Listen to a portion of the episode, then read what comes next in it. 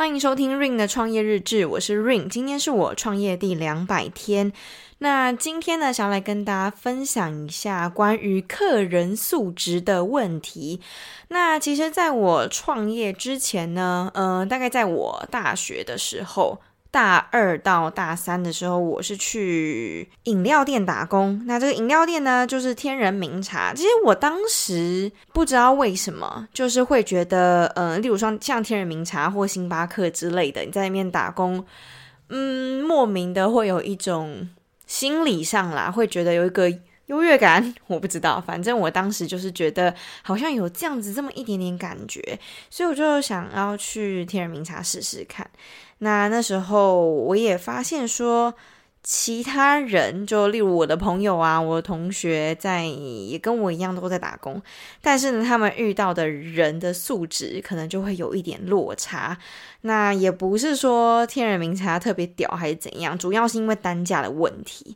因为如果大家有天喝过天人茗茶，应该大家都喝过吧？喝过的话，应该都知道他们的单价不便宜。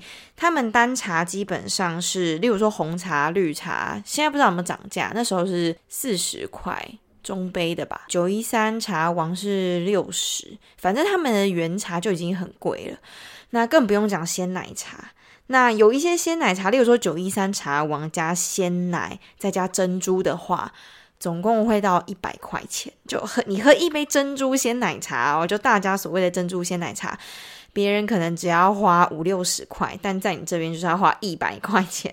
对，所以呢，来我们这边的客人呢、基本上都是偏比较有钱的。就是一大部分来讲啦，这不是绝对的，而是说相对来讲，相对一些，例如说像清新啊，或者是五十岚啊，或者是一些单价比较低的饮料店来讲，确实我们遇到的客人素质都比较高一点。虽然说他们也会问白痴问题，但这些白痴问题呢，是在一个比较的状况之下。你就会知道说，原来还有更白痴的，对，就是像我一个之前在大学的时候有一个朋友，他也很好笑，因为他是在义美工作，那义美的 TA 其实锁定就在老人身上，那老人问题就会比较多一点，而且呢，他们的问题也会比较不那么直觉一点，对，可能他会问说，我我听过最好笑的就是有一个算阿嬷吧，然后他到义美去买东西，他想要吃冰淇淋。然后他就问我朋友说：“这冰淇淋会很冰吗？”就类似这种你不知道怎么回答的问题，就知道怎么回答。就是这个冰淇淋很冰吗？或者是说呢，像是义美他们有一些饮料也是非常有名的，像什么重重呃重乳鲜奶，反正就是鲜奶茶。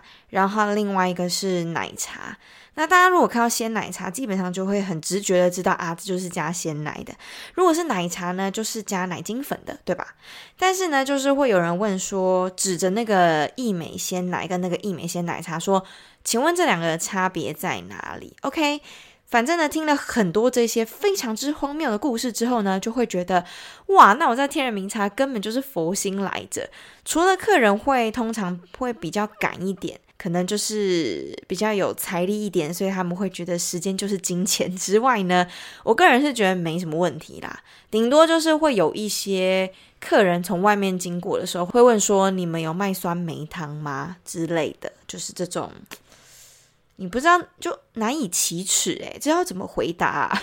怎么会觉得我们有卖酸梅汤呢？你你到每一家店经过之后，你都要问一次嘛？那你中的几率也太低了吧？好，反正呢，呃，他也没有进来买东西，因为他就是要喝酸梅汤，所以准准确来讲，他也不是一个 TA，他也只是一个过客。那我觉得呢，在市场上面呢，其实真的有差。就以价钱来讲，最直观的。如果你的价钱比较高一点的话，确实你会遇到的客人毛就会少一点。那如果呢，你今天卖的东西比较低单价，可能都是所有人都负担得起的，都是轻而易举负担得起，而不是说啊，我存了一点钱，我要对我自己好一点，然后再来买的这些之外，撇除这些人，我就只是说在那个单价的精准 TA，你真的就会发现很有差。那当然我。刚刚比较的都是在一个餐饮业，一个比较民生用品的，然后像食物类的、饮料类的之外的，其实呃，人外有人，天外有天啦。但是我觉得，为什么很多人都说餐饮业非常之辛苦，就是因为每个人都负担得起。好，尽管你说天人茗茶好了，谁现在喝的喝不起天人茗茶呢？它就是一杯饮料，对吧？那它就是稍微会比其他的饮料店贵一点，但是也不是说有人买不起，一定都买得起，因为它就是一百块，一百块谁应该都买得起吧？对，所以呃。我觉得餐饮业之所以辛苦，就是因为一定会遇到很很烦的 OK，。那也不是说其他行业不会遇到，而是说比例上面来说。好，那因为呢，我自己是做这种比较算是时偏时尚产业一点的，比较算是小奢侈品类之类的，就它并并不是在民生用品这个区块，呃，比较不太容易会遇到这个问题。然后再加上我贩售的商品单价算是中间偏上一点，所以呢，其实呃大部分来讲好了，真的遇到的客人都都非常好。嗯、我觉得这可能跟品牌定位也有关系。如果你的品牌定位啊都是属于那种比较高冷的、比较有距离感的，说真的啦，来的客人呢，都会比较彬彬有礼一些。其实我非常非常感谢我的客人们，真的都好有礼貌。我我真的有时候都在想说，怎么可以这么有礼貌？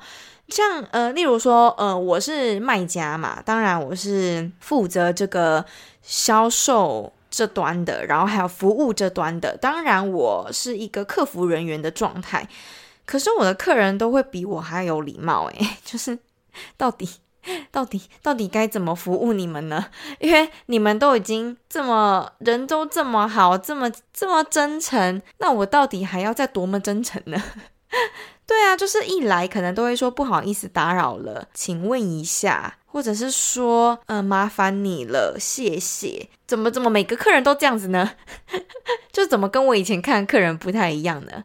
我非常感谢，我真的非常感谢，因为我觉得这样子的客人是可遇不可求的。因为确实还是有很多客人是觉得说啊，我有钱就老大啊，我问什么你就答什么就好了，反正你是服务业的。当然，这世界上有很多这种人，可是在我品牌这边呢、确实到现在为止都没有遇到任何一个是这样的，每一个都超级有礼貌。除了在 IG 上面私讯非常有礼貌之外呢，连在订单备注上面也不放过我，诶，连在订单备注上面都要写说谢谢板娘。之类的，就是怎么可以这么贴心啊？可以不要那么 over 吗？我我真的非常感谢，因为我觉得礼貌当然是双向的，可是我会觉得我服务别人这是我应该做的。其实你大可可以不用这么有礼貌。那当你这么有礼貌的时候，我又会觉得哇，那我到底要多有礼貌才 才会超越你呢？因为以卖家来讲啊，我们当然都是以服务至上，我们会觉得说服务你或者是让你更感动，让你更舒服，绝对是我们的义务。所以我们一定要比你更多，在我的想法是这个样子。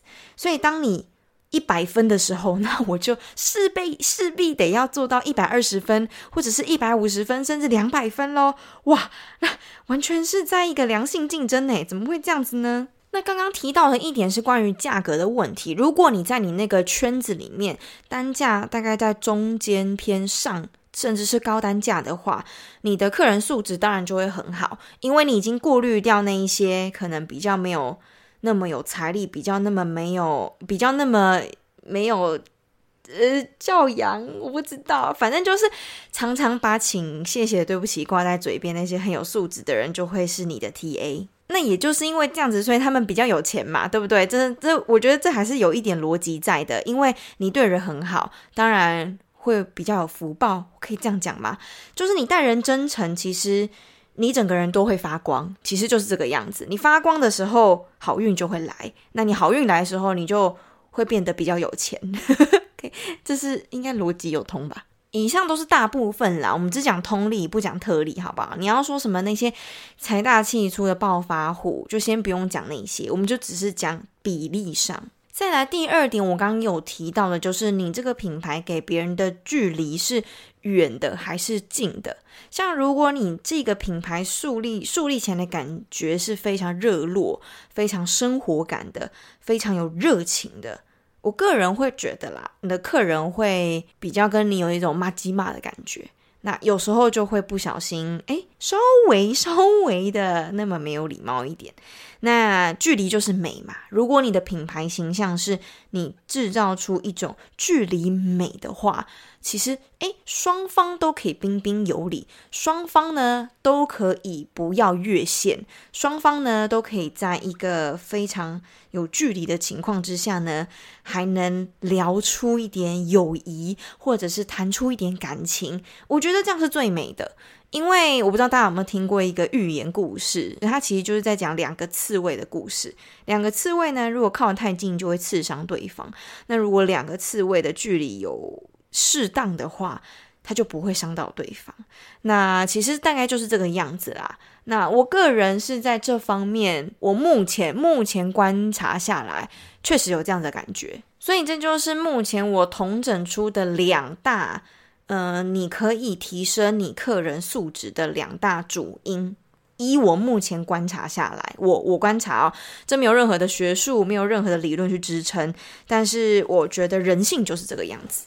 那刚刚那两个刺猬故事呢，其实也可以套用在友情。如果你跟你的朋友真的靠太近的话，呃，长时间在这样子的状态，太赤裸，太。嗯，互相都在一起的情况之下，或者是太聊得太深之类的，很容易有问题啦，最后可能都会吵架。所以我觉得距离美啊，它真的是一个。很有意思，很有诗情画意的一个感受。我不知道大家有没有在这方面有没有共鸣，但是我自己，嗯、从以前到现在，不管是人际关系也好啊，相处下来、感受下来、体验下来，经验告诉我，确实就是这个样子。所以我在经营品牌的时候，有扮演两个角色，在目前有扮演两个角色。一个角色呢，就是经营者的角色。我要经营这个品牌，我必须要拉出一个距离美的感觉。那一个比较冷淡，但是呢又很时尚优美态度的感觉。那另外一个呢，就是我是客服人员，我同时身兼客服人员。这时候呢，我就一定一定要把我的客人服侍的非常好，一定要让。让他们感受到我是真心诚意的对待他们，我是非常用心的，我一定要让他们知道。虽然说他们真的太有礼貌了，但是呢，我一定要更有礼貌。我们就让这个良性竞争持续下去，这也是一个非常美的意象。总之，大概就分成冷和热之间的关系。冷就是对外品牌形象，热就是对内你的服务，你给客人的感受。你要如何跟客人去交朋友，大概是这个样子。所以啊，就是在这边也给大家参考一下，有时候并不是这么绝对的，而且有时候啊，人他是三 D 立体的，他并不是说，哎，你就一定是非常冷淡的人。或者是说，你就一定是非常热情的人，并没有，而是你想在这个地方呈现出什么样子，或者是我想在这一个人面前呈现出怎样的样子。其实这大家可以理解吧？就像。你们大家也都会有很好的朋友跟不是那么好的朋友。那对于很好的朋友，你是不是就会完全展现出你最真实的一面？那不是那么好的朋友，你是不是就会觉得，诶，你想要树立起一点所谓的人设呢之类的？就是你会选择性的想要表达出某一方面给不太熟的人，大概是这个样子。对啊，我觉得还蛮有趣的，因为说真的啦，归根究底，它都跟。心理学有关，我自己非常喜欢心理学，所以你从心理学的角度，你就可以更探究人性，他到底是怎么去想这件事情的呢？那他想了之后呢，又会怎么做？然后慢慢的去可以厘清你的 TA 到底是谁，那他们到底会做出怎样的动作？他们的行为、他们的思想、他们的谈吐，大概会是怎样的形状？你在脑海当中自然而然就可以找出一种规律了。好啦，那这就是今天跟大家分享一下关于客人素质的问题。其实每个行业啊，跟每一个单价、每一个品牌遇到的客人都截然不同。当然，每一种人都一定会遇到。那只是呢，你必须要观察嘛。你观察之后，你才能统整出一些。你属于你自己品牌、你自己电商的主要的客群，那根据他们才能更做出量为他们量身定做的一套系统。这就是我今天想要跟大家分享。好了，那今天的分享就到这边啦，下期见，拜拜。